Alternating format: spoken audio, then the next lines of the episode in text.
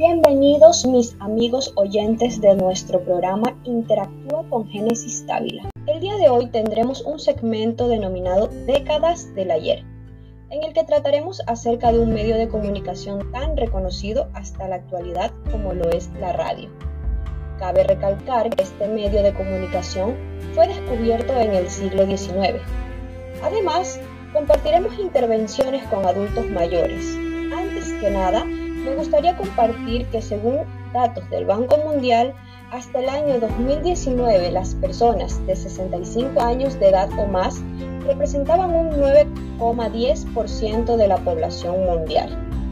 Hoy tenemos a Cristóbal, que tiene 75 años de edad y nos va a comentar cómo vivió la época de este medio.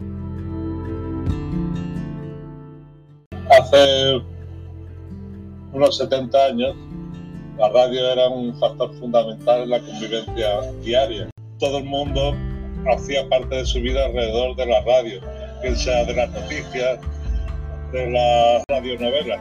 Entonces, sustituyeron a, sustituían a las telenovelas de ahora.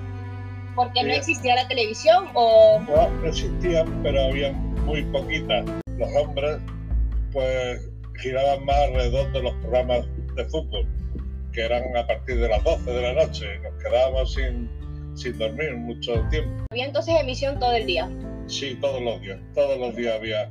También había un programa radiofónico de humor, sobre todo radionovelas, que eran capítulos de dos, eh, eran radionovelas de 200 capítulos, o 250.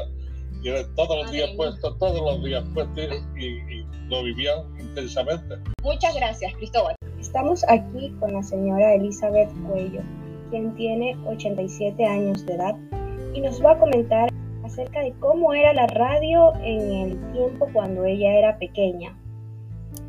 Bueno, era, era muy escasa porque no todos tenían pues radio, ¿no? Y eso eran las contadas personas que tenían su radio y podían así notificar, podían así eh, eh, las noticias, todas las cosas que, la radio pregonaba. Se transmitían música, eh, novelas,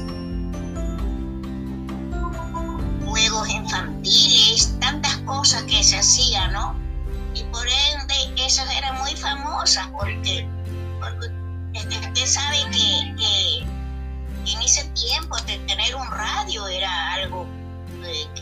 así nomás cualquiera no lo podía tener.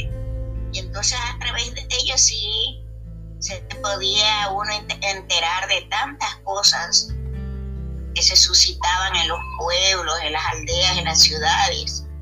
Y para, eso pues este, se necesitaba estar siempre presto a las noticias que se quedaban tanto la radio Atalaya como en ese tiempo y la radio Atalaya y la radio Cóndor. Esas eran las radios más famosas de aquel tiempo, ¿no? Más famosas en ese tiempo, sí, en ese tiempo. Muchas gracias, señora Elizabeth. Este ha sido nuestro segmento del día de hoy. Gracias por acompañarnos.